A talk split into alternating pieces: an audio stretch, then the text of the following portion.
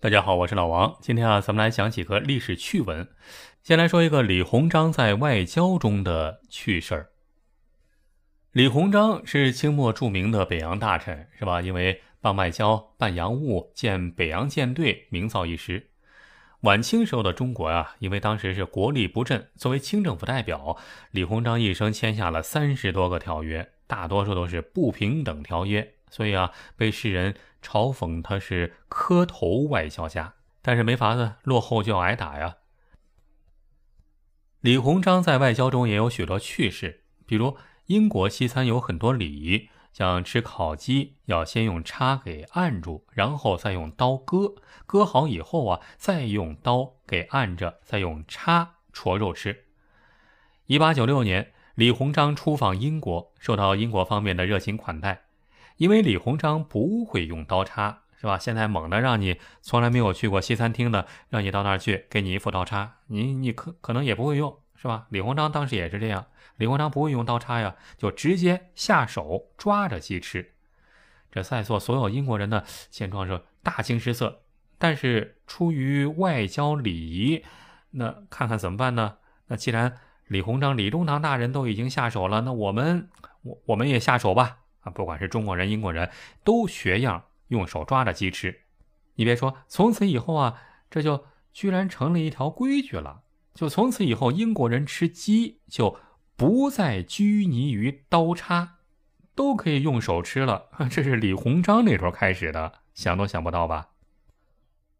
另外啊，李鸿章在西方出访的时候，因为天天吃西餐，吃的李鸿章是毫无胃口。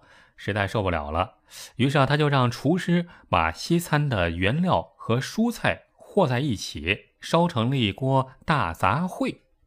烧成以后，这是喷香扑鼻，连英国人闻到了都垂涎欲滴，忙问李中堂：“这是什么菜呀？”李鸿章就顺口回答说：“哎，是杂碎。”看着英国人一副想吃的样子，李鸿章微微一笑，就很大方地示意他们。尽情享用吧。结果大家吃了以后啊，个个都是赞不绝口。从此，西方饭店的菜单上就多了一道菜——李鸿章杂碎。然而啊，李鸿章也有过被迫屈膝受辱的经历。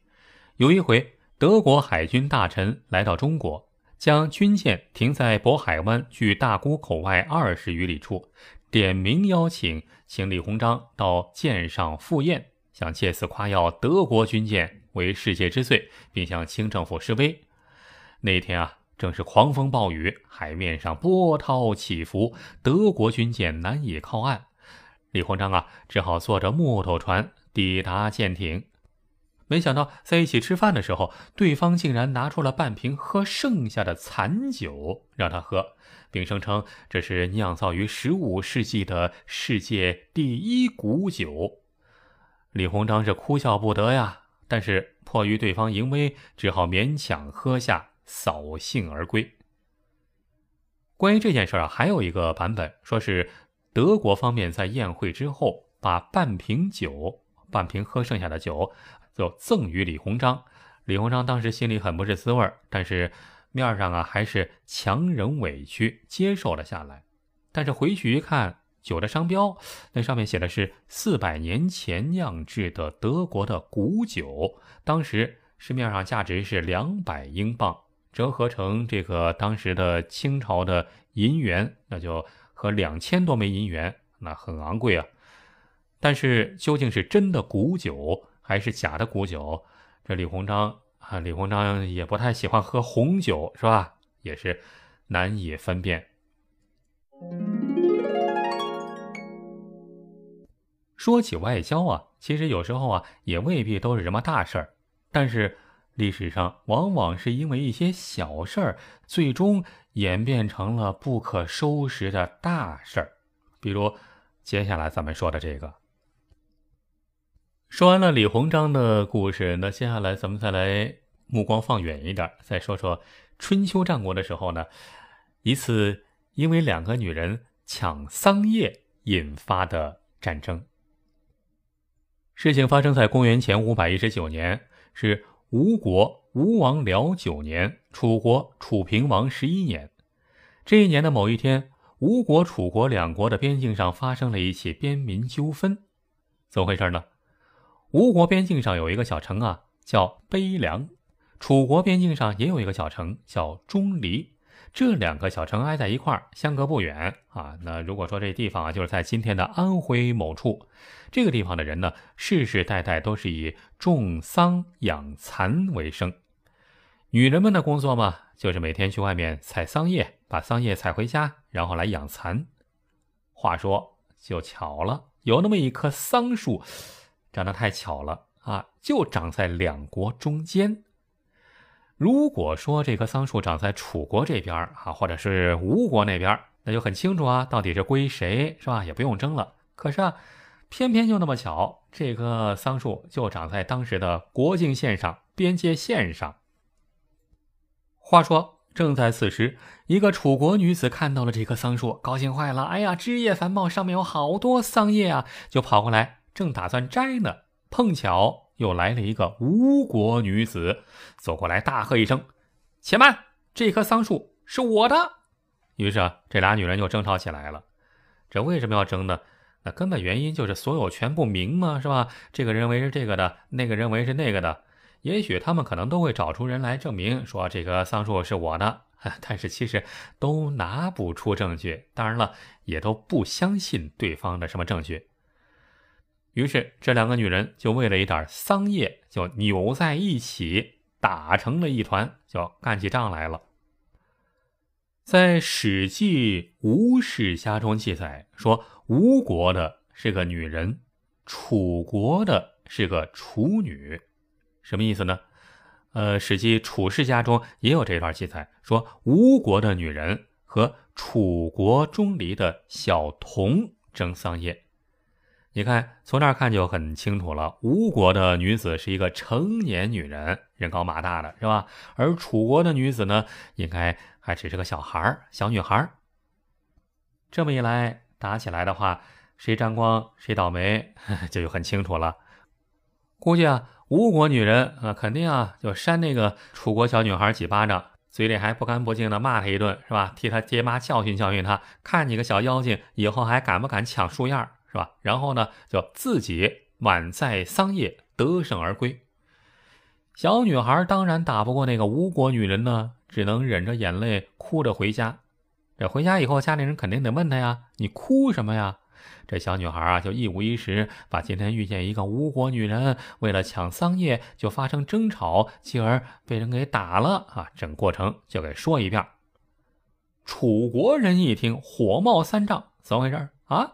你们吴国人敢欺负我们楚国人，那还了得！于是啊，就叫上他们全家人，也不向上级长官汇报啊，因为这种事儿也犯不着惊动官府，是吧？这民间纠纷就纷纷的拿起武器，所谓武器，估计也就是锄地的锄头啊、棍棒啊、铁锹啊什么的，就直接冲到了吴国的地盘上去教训人去了，去找那个吴国女子去了。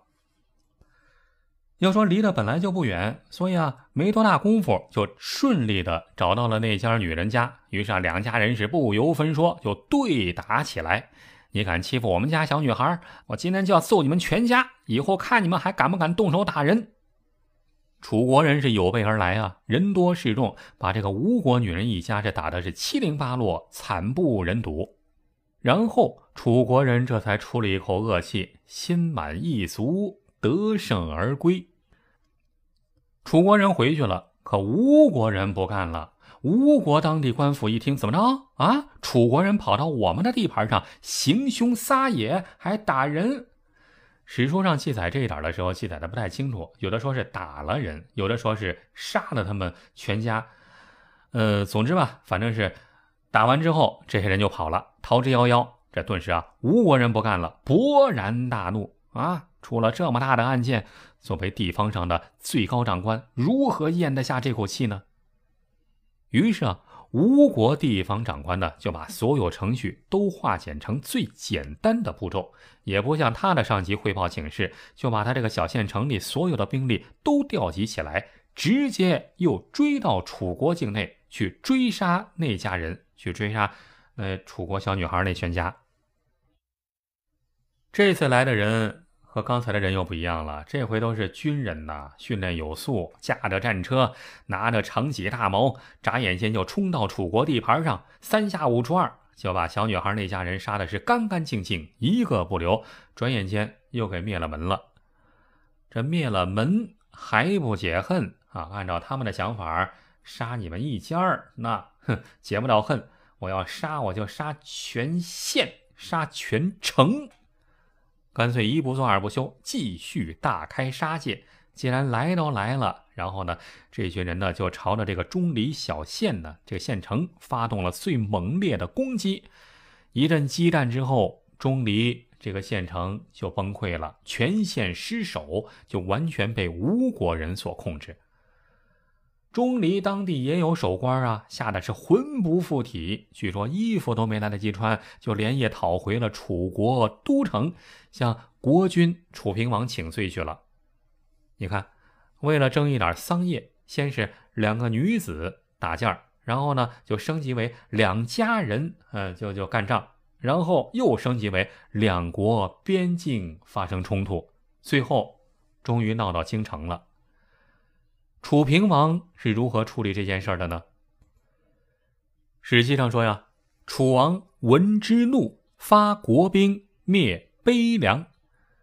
说楚平王也勃然大怒了，御驾亲征啊，带着楚国的精锐之师，浩浩荡荡，亲自奔赴吴国边境，大军到处，就顿时就灭了那个边境上的吴国小城悲凉城，直接把这个吴国的小城全灭了。这把城给灭了，这吴王又不干了。吴王哪干呢？也不能坐视不理啊！虽然我们吴国没有你们楚国强大啊，虽然我们吴国没有你们楚国兵多，但是绝不能示弱。于是吴王闻之大怒，也发兵了。到这儿啊，两个王都怒了，他们都认为错在对方，都将自己的大军开赴前线。就这么着。为了一点桑叶吴国楚国之间终于打起来了。